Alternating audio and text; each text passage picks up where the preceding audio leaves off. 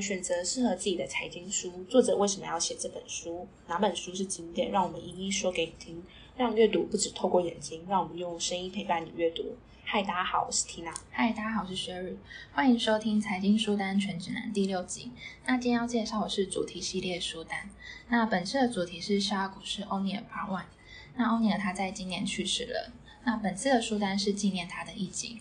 那欧尼尔他也算是启发业界许多投资人的大师哦。对啊，以现在的观点来看呢，像是我们在研究大盘的时候，可能会去往回看以前的一些历史数据啊，然后统计出一个结论，做相关的投资参考。那欧尼尔早期也是开创之类的用法，去归纳出它的一些筛选条件。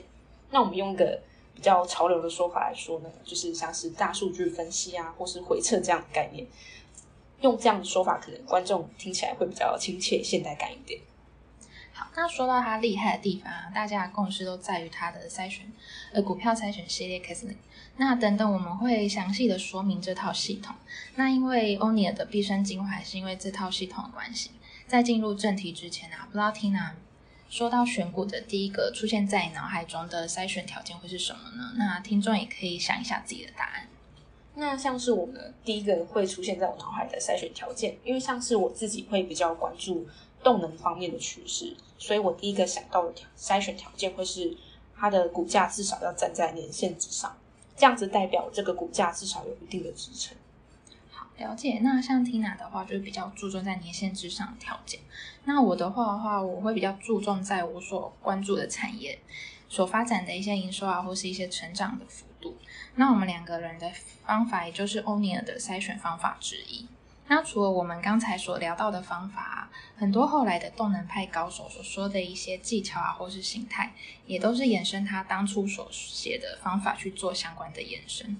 那本书的话，呃，除了筛选法则之外，还会探讨一些操作的心法，像是什么时候停损啊，或者是一次要买几档股票之类的概念，也影响后续许多投资人。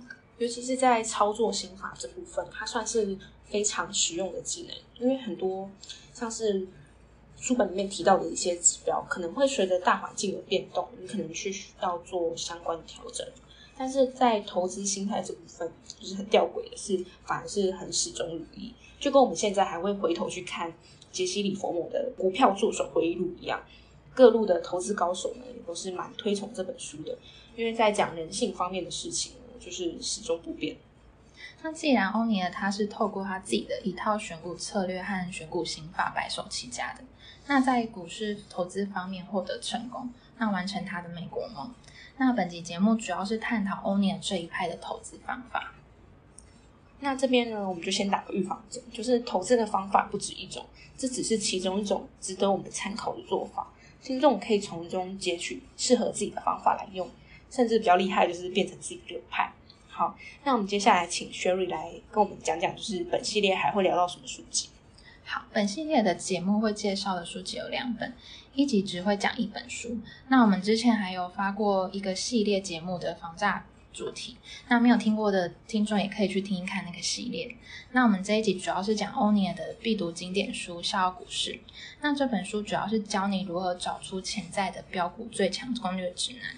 那这也是欧尼尔他最具代表性的一本书。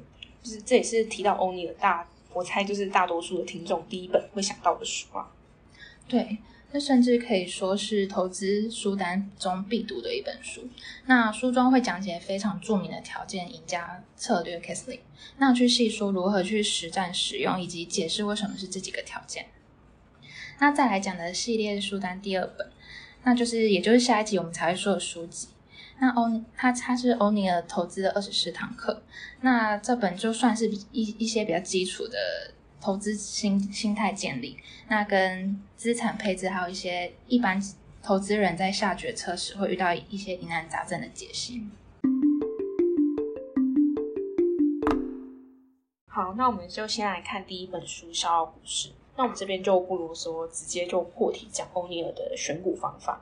因为大家通常拿起这本书最想看的也就是这边，它最著名的投资赢家策略 c a n s l y 就是帮大家拼一下这个英文字，就是 C A N S L I M。这个策略的每一个英文字母呢，就代表一个筛选条件。那我们就从第一个 C 开始说起。C 就是当季的每股盈余跟每股营收都很高，或是当季的每股盈余跟每股营收成长率是逐季上升。这个条件呢，是经过欧尼尔自己研究得出。他觉得他研究去过往的每年市场最强的标股，他去研究这些标股之间的关系，他想要找出大同小异的地方。所以他发现，就是盈余大幅度上升、成长的时候呢，会跟股价大涨会有非常强烈的正相关。所以他回测了五十年左右，就是大概有四分之三的标股，它在开始变成标股之前呢，它最近一季的每股盈余平均都会呈现有七成以上的成长。好，那这边不知道大家有没有注意到，他这边说的每股盈余大幅度成长，不是指绝对的数字，而是指相对的长期成长率。那还有要小心一次性的超高获利，像是偶尔可能公司会发生一次性的灌入的营收状况。那举个台湾的例子来说，之前统一新集团把上海星巴克的股份卖给了美国星巴克总公司经营时，那这些认列的收益就属于这类的一次性营收。那大家不要误会成公司营收长期的趋势改变。对我们这边就是要把特例的情况先删掉，留下真正是靠本业营收成长的公司。那欧尼尔在这边设定的盈余成长率筛选条件其实还蛮严格的啊。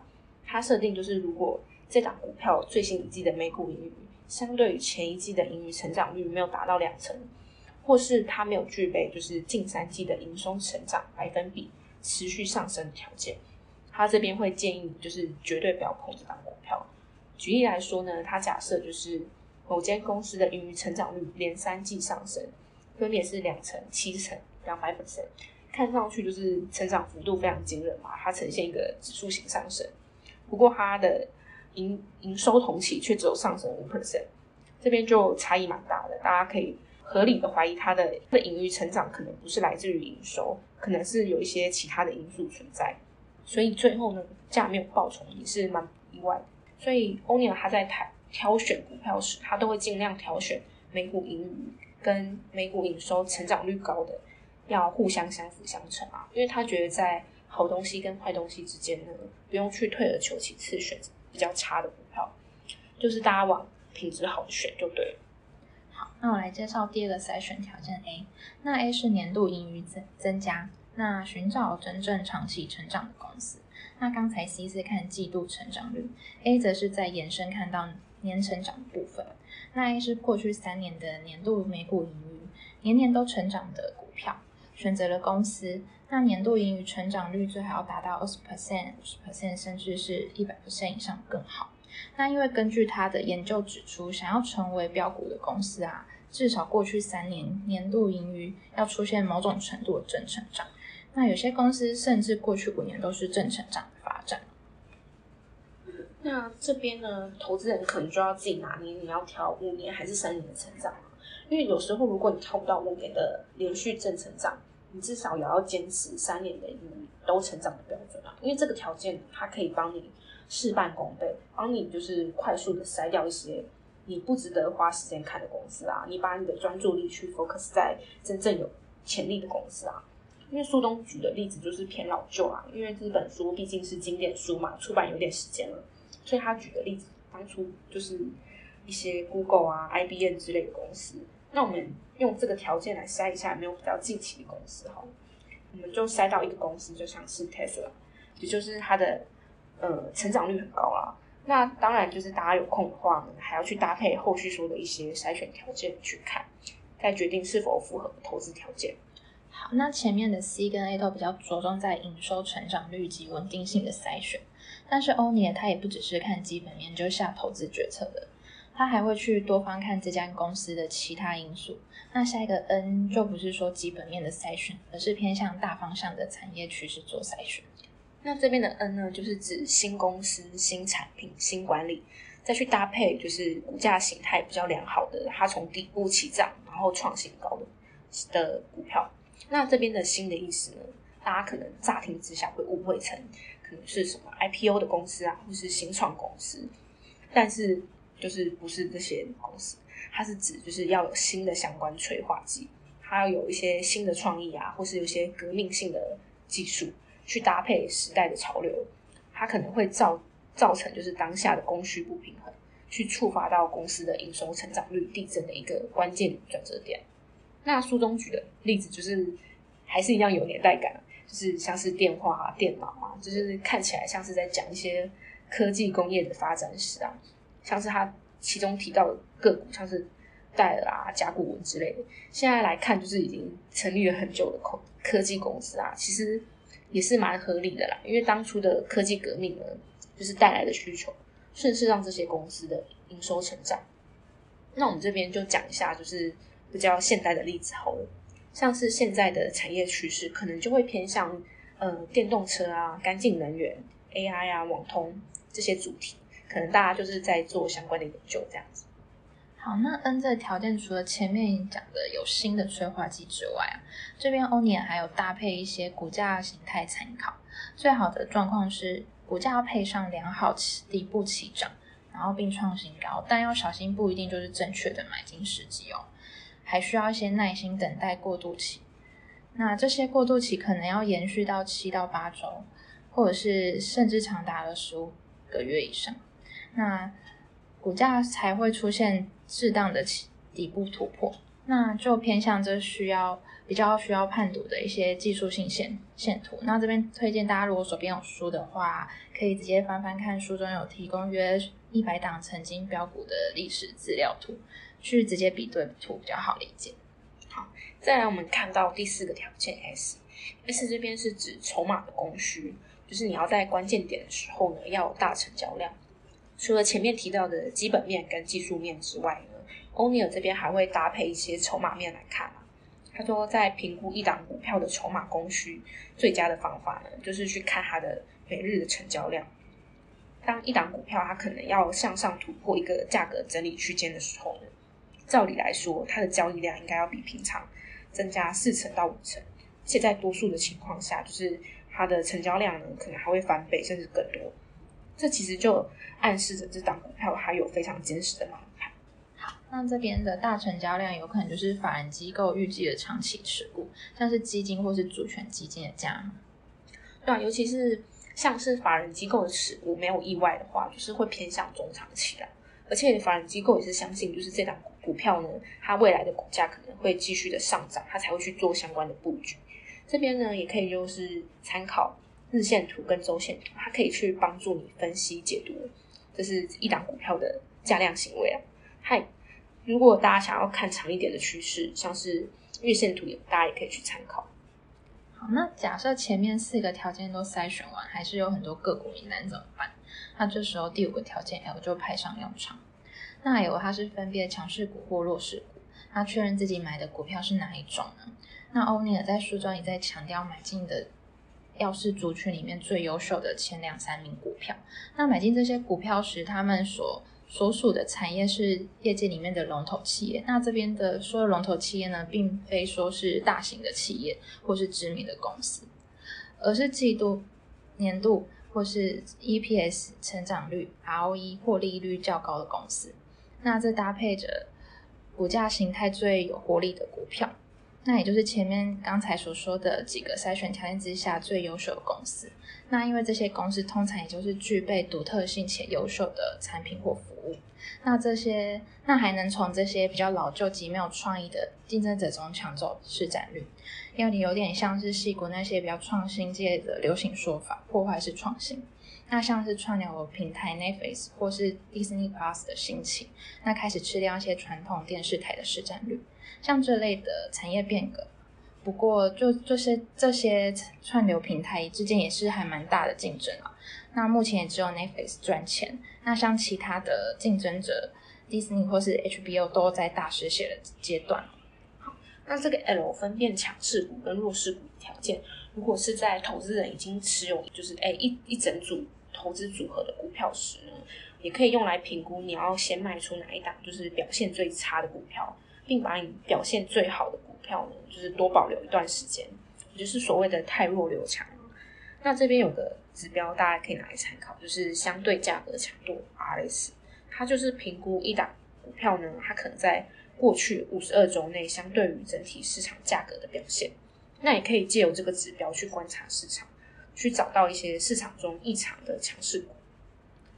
好，那再来要说的是第二个条件中的 I，那 I 是法人机构的支持，那有点像是补充前面第四个条件 S 的筹码供需。那这边的法人机构的支持是指一档股票被机构持有的股数。那看一档股票的法人机构持有的品质时，是去看那档基金若有有若持有这股这档股票时啊，最近十二个月或三年。的绩效如何？也就是说，那些绩效良好的基金都持有哪些类型的股票？那因为最终大家还是会往绩效好的个股聚集。那这边呢，大家尤其要注意，就是最新一季买进股票部位，跟最新一个财报期间，法人机构他们去增持哪些呃部位的讯息？因为这通常比他已经持有很久的消息还要重要。因为法人机构他买进的力道呢，它很容易会去推升股价。尤其是这档基金，可能他刚要去建立一档股票的新部位时，代表他可能会后面几季会继续加码这个部位的几率很高。那相反的呢，他可能近期卖出的机会就会比较低。好，那另外还要留意，法人机构买进的可能是双面刃哦，有时候好，有时候坏。法人机构有也有可能超额超额持有的状况。那一旦迈入空头市场时啊，这些被超量持有的。股票法人机构可能会转变成庞大的潜在卖压来源。那我这边来举个台湾的例子好了。前年台积电从四百到六百时，也是深受内外资的吹捧。那但到去年台积电从高点六百多跌到三百多，也是法人机构的到货。那再看到今年的四百多又回到了快六百，也是法人机构的强力买进。那可以说法人机构是影响。股价趋势的因素之一哦。好，再我们看到最后一个条件，就是第七个条件 M。那 M 是什么呢？就是判断市场的方向。那我们要去怎么去判断市场的方向呢？最好的方法就是去观察、追踪，去了解就是主要的市场指数的日线图跟它的价量变化。那有可能有人就会说，哎，如果我是做个股的，我干嘛要去紧盯大盘呢？因为在空头的时候呢。这些法前面讲的那个几个法则都很有可能会失效，又或者是说它的成功率会降低，所以你去了解景气循环目前在哪个阶段也是非常重要的。那欧尼的这边还有在书中讲到一个小故事来说这个 L 的条件如何判断市场方向，那我觉得蛮有趣的，跟大家分享一下。那曾经有个哈佛教授要求他的学生写一份有关鱼的报告，那于是他的学生就要。就到图书馆去借有关鱼的书籍，那写出他们有关于相关资料的说明，那他们也就很顺利缴交了报告。那结果教授一看到这些报告，就把他们撕了丢进垃圾桶。那学生们非常压抑的问说：“报告怎么了嘛？”那教授就说：“啊，如果想要了解这些有关鱼的资料，应该要坐在鱼缸前观察。那他要求学生们坐在鱼缸前观察好几个小时。”完全是根据自己的主题去本身去做观察，那重写他们的作业。这边有一种伊索寓言的感觉啦，因为这个故事他是想要告诉读者，就是说，如果你真正想要了解大盘的话，你应该要直接去看大盘的线图，你不要去东问西问别人，觉得哎现在市场如何，因为那是他的看法。你也不要只看媒体的会给你的讯息，因为他是他希望你点进去看的标题。就现阶段来说。就是跟演算法一样嘛，它也会尽量发同一层的消息给你，就是让你在里面互相取暖。所以大家如果想要真正了解市场的现况呢，还是会推荐你亲自去检视，就是过去几个循环，你才会知道就是各个产业族群在景气循环中各个不同阶段的波动。好，那前面讲完 Case 零这七个筛选条件啊，这边再帮大家复习一遍哦。C 是代表当季每股盈余，那 A 是年度盈余成长率，那 N 是新产品新管理创新高，那 S 是筹码的供需，那 L 是强势股或弱势股，那 I 是机构法案的持股，那 N 是市场方向。好，那这本书的精华就是这个策略哦。那我们这本书后续也会谈到一些。嗯，操作的心法啦，那我们就等等在下一集 Part Two 的部分，再跟下一本书欧尼尔投资的二十四堂课一并讨论。因为二十四堂课这本书主要也是在讲投资心法的事情，就大家有兴趣的话，可以再关注我们下一集。好，那本集笑话股市欧尼尔 Part One 就说到这边了，感谢大家的收听。那本节目就到这边结束。那如果大家还有什么想问的问题或者是意见回馈，欢迎都在节目下方留言，或是透过 email 联系我们哦。我们下次见。